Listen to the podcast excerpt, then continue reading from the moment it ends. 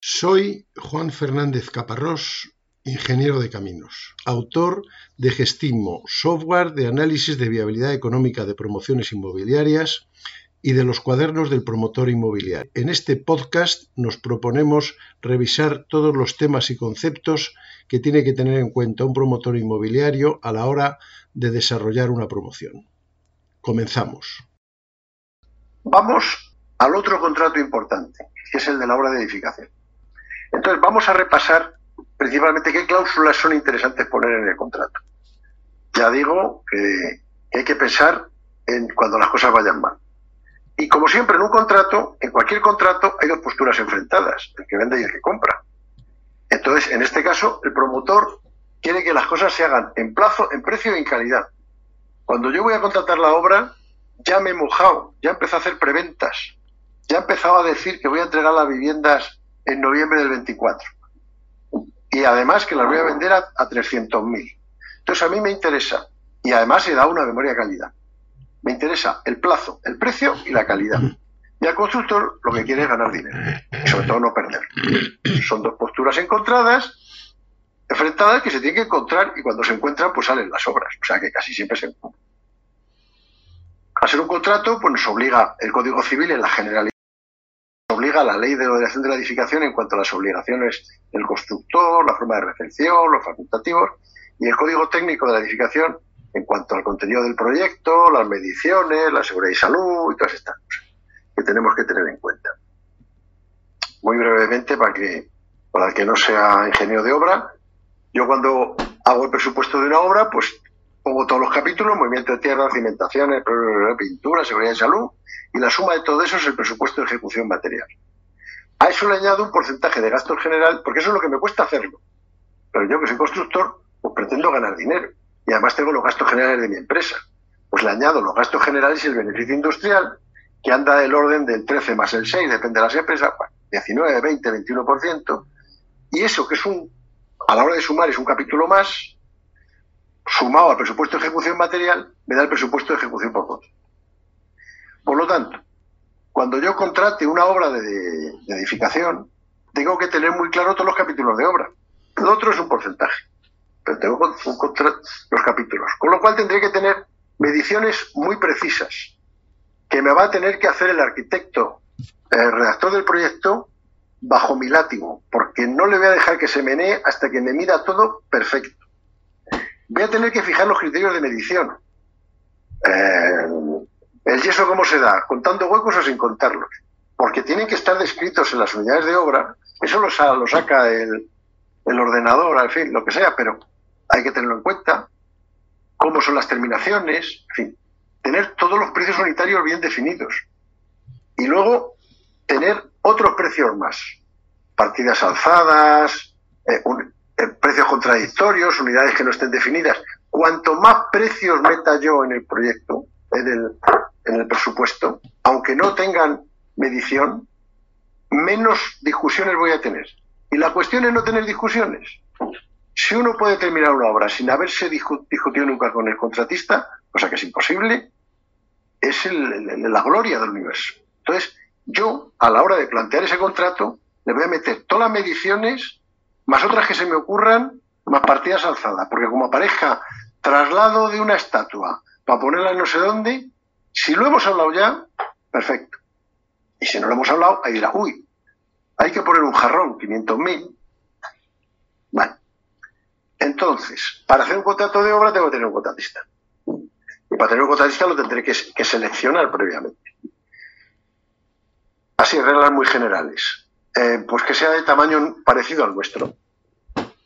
Si yo voy a hacer una promoción de 20 viviendas, pues no debería contratar a FCC si la voy a hacer de 5.000 no debería contratar a Raimundo Martínez e hijos, porque nuestros conceptos son diferentes y, nuestro interés pues es completamente distinto. Cuanto más cercanos estemos, cuanto más de nivel parecido seamos, va a ser más fácil.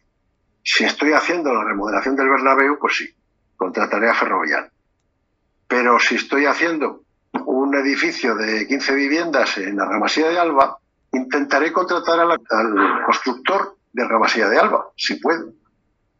Pero no me traeré a una empresa alemana. Si los conocemos, pues mejor, porque si los conocemos y no los hemos matado, es que nos gustan. Y claro, siempre hay que ver su solvencia. Igual que a mí el banco me va a pedir solvencia, yo le tengo que pedir solvencia al contratista.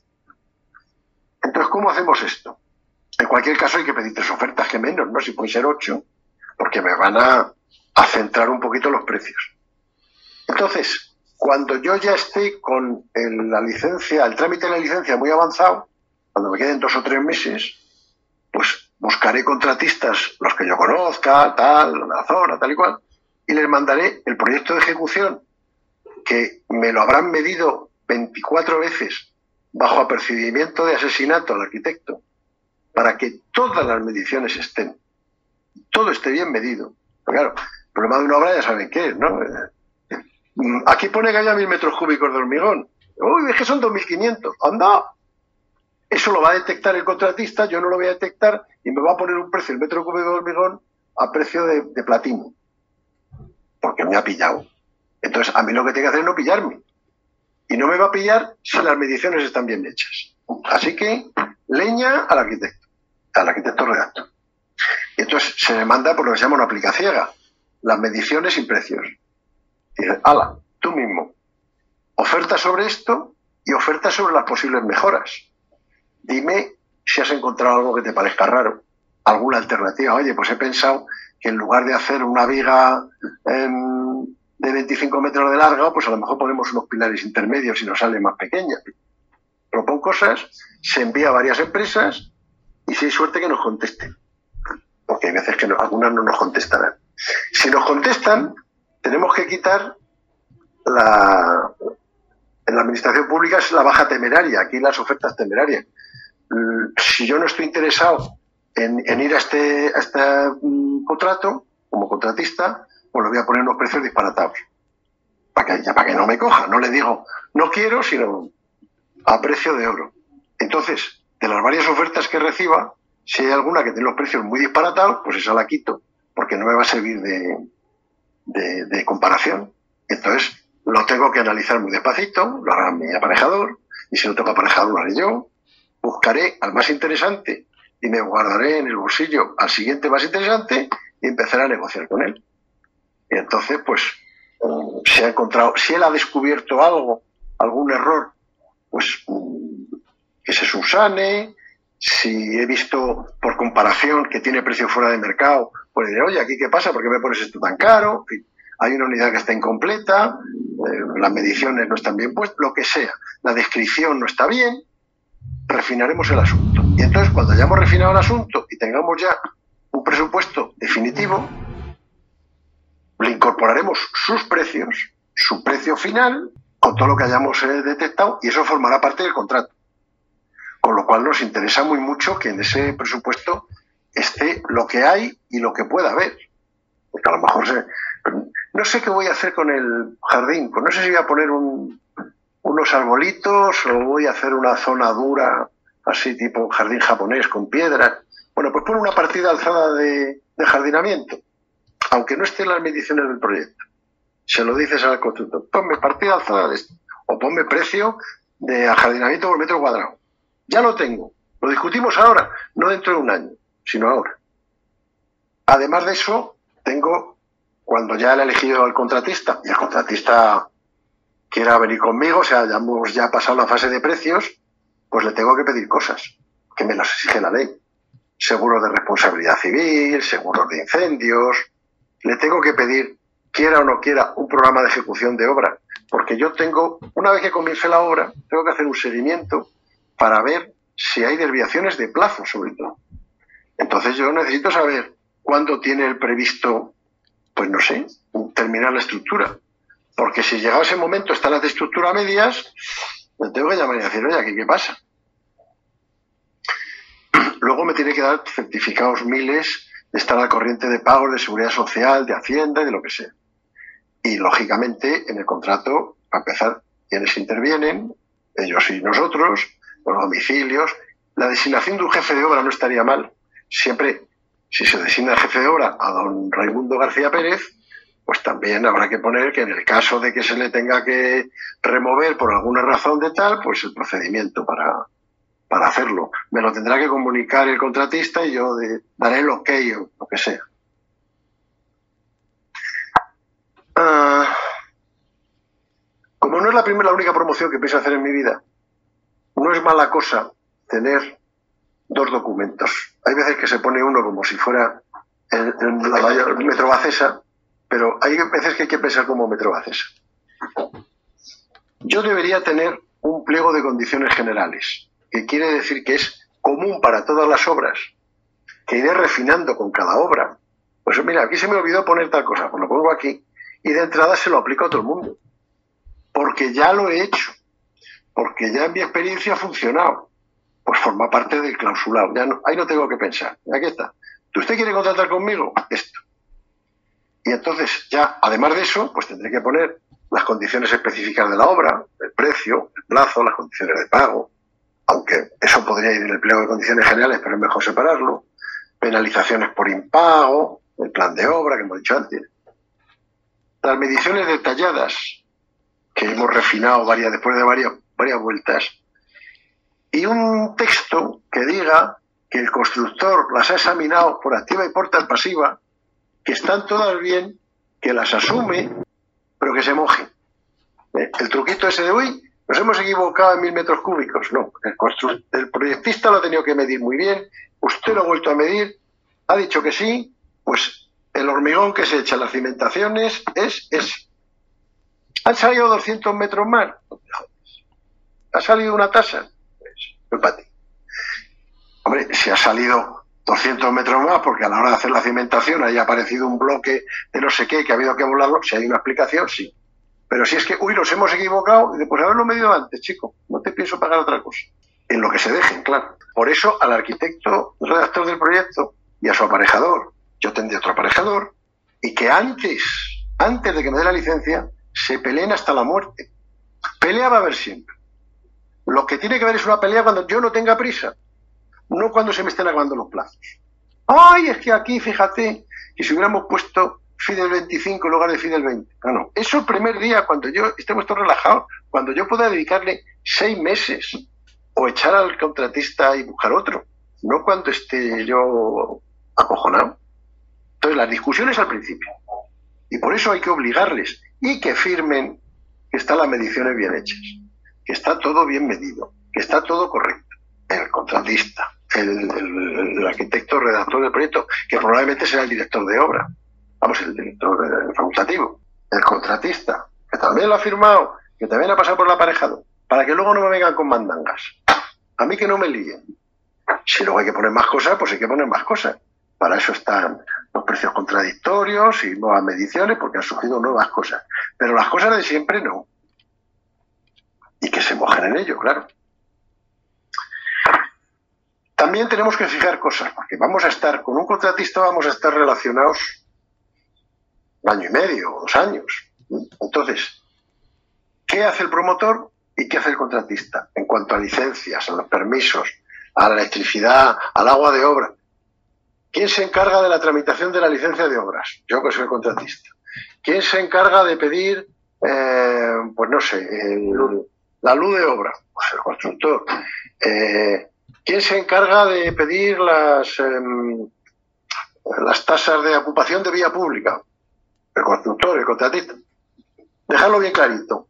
La idea es evitar discusiones. Y sí que hay que discutir en frío.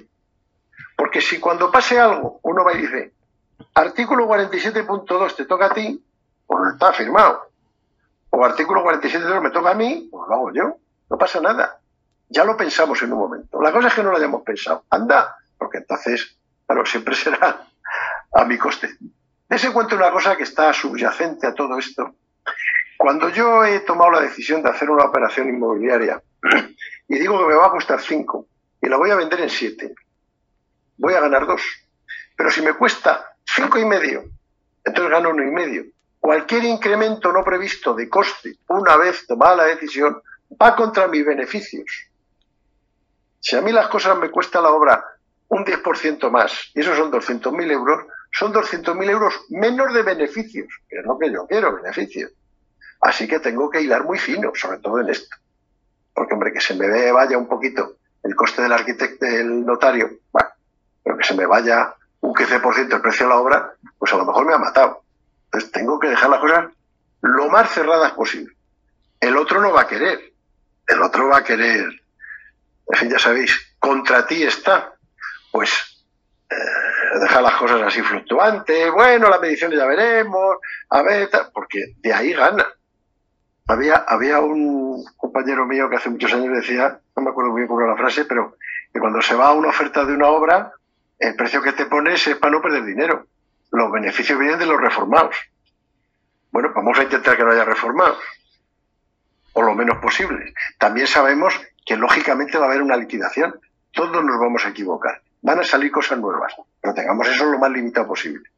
Que no sea, porque un arquitecto te puede decir, bueno, aquí habrá entre mil y mil, bueno, no te va a decir así, pero digamos, mil metros cúbicos. A lo mejor son mil trescientos. Macho, te han pegado un palo que te han dejado colgando. Entonces, todo el mundo tiene que medir muy bien y todo el mundo se tiene que responsabilizar. Bueno, ¿y cómo vamos a contratar? Eh, llave en mano. Es un precio fijo, pues no hay más que hablar. Mm, a mí lo que me gusta es el cierre de mediciones desde la cota cero, que es lo siguiente si está todo bien medido, si está todo bien pensado, si está todo bien diseñado, el único sitio donde puede pasar algo que no esté previsto es en las cimentaciones. Ya me puede hacer el agujero y ahí puede aparecer cualquier cosa.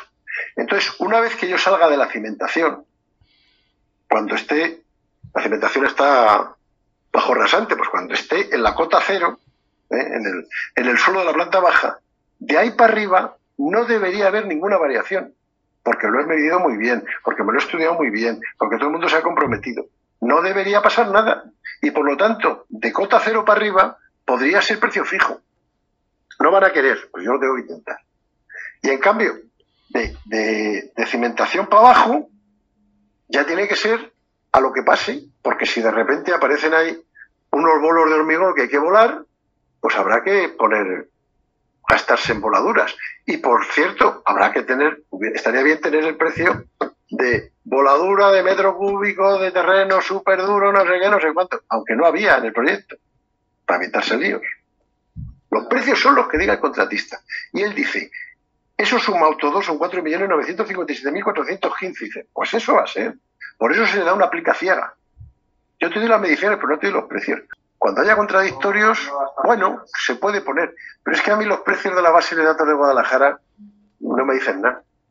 Un contradictorio es que hay que ponerse a discutir. Por eso es mejor tener precios de unidades que no están medidas, para que no haya ocasión a la discusión. Nunca vas a poder tenerlo todo, pero, chico, cuanto más cierres.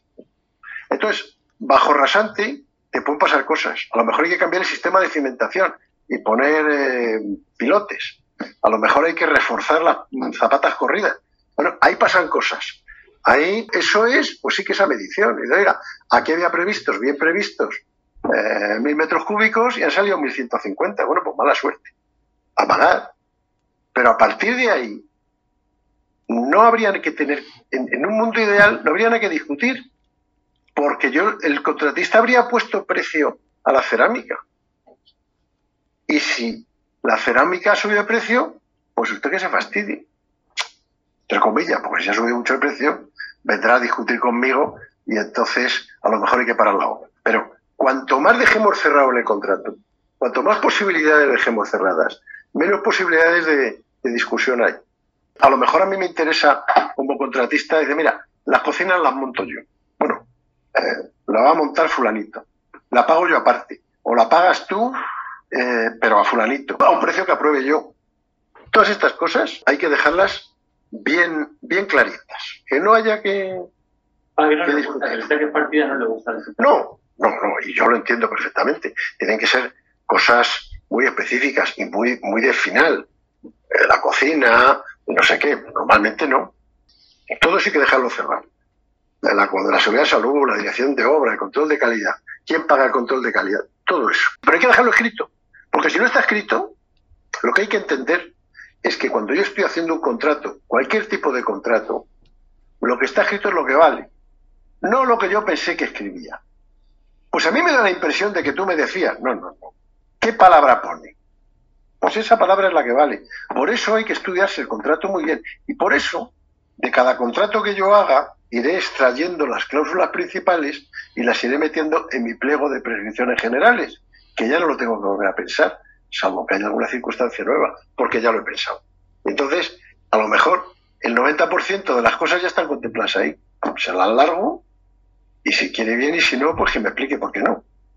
Porque ya no me va a convencer mucho, me va a molestar. Eh, las obligaciones laborales, eh, cómo me va a dar los TC1 o los TC2 o lo que se lleve ahora.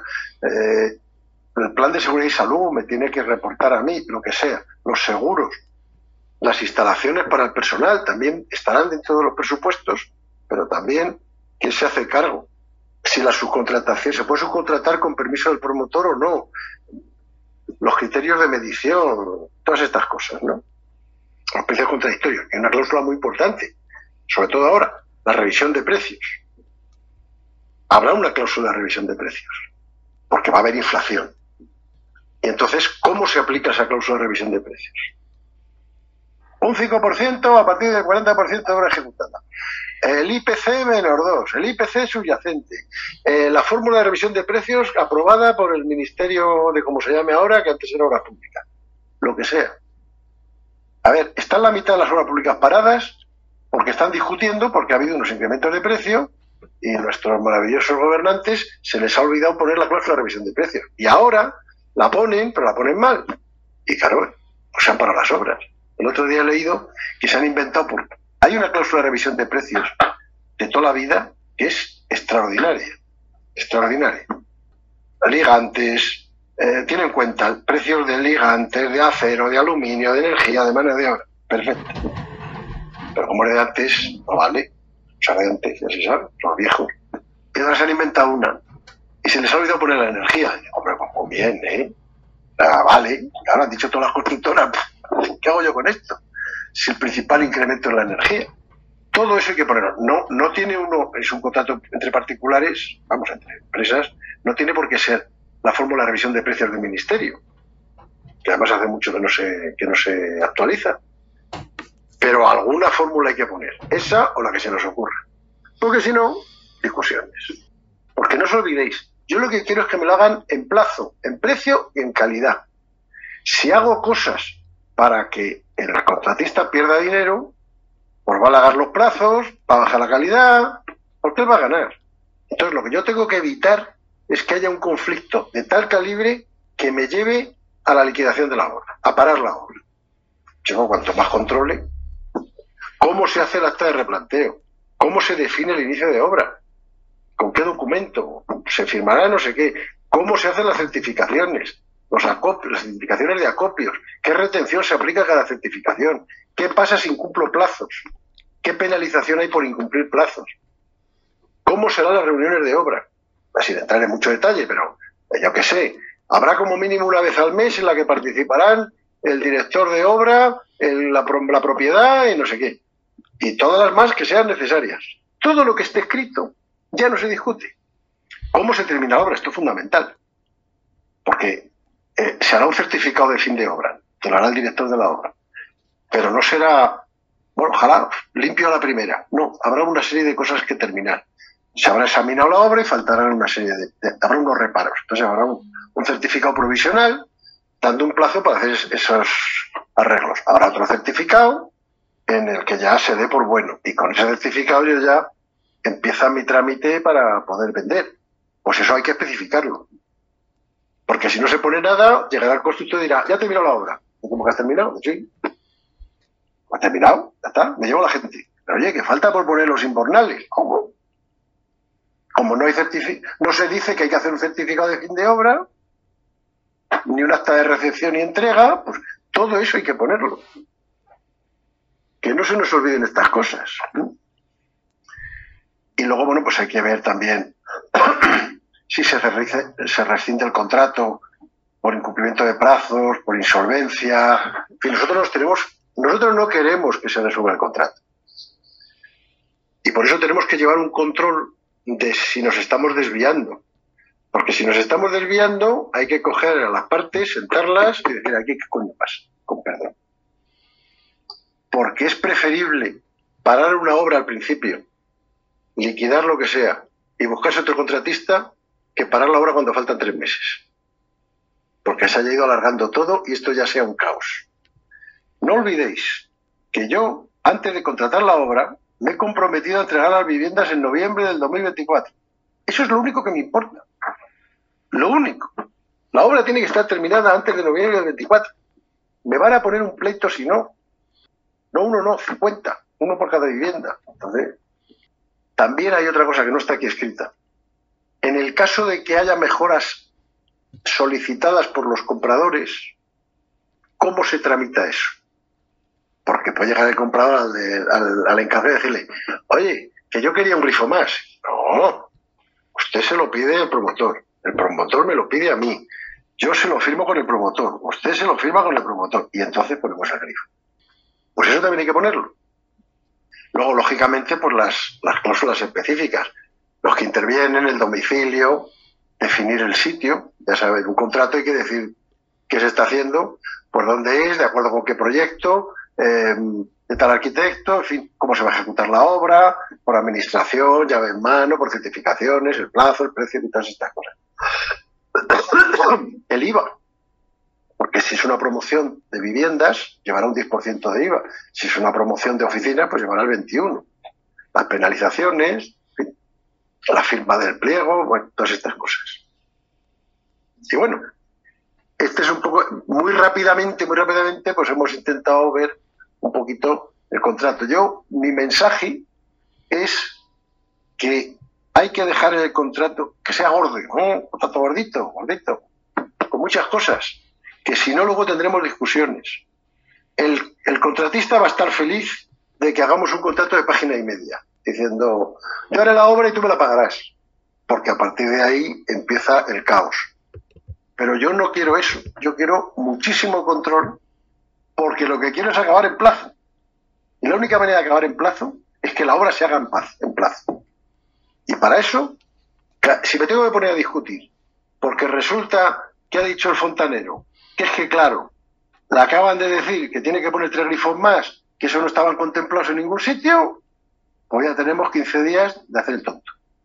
Y aparte que me va a costar más. También, insisto, cualquier incremento de coste va en contra de mi beneficio, por lo cual tampoco lo quiero. Pero aún así yo podría pensar en perder dinero. Lo que no puedo pensar es en tener que citar un día a los 50 compradores y decirles, ¿se acuerdan ustedes que se lo iba a entregar en noviembre? Pues lo voy a entregar en febrero. Porque la que se monta es monumental. Entonces yo tengo que intentar evitar todas esas cosas. No quiere decir que pueda, pero desde luego, si no me lo propongo desde el primer día, pues caeremos en el desastre.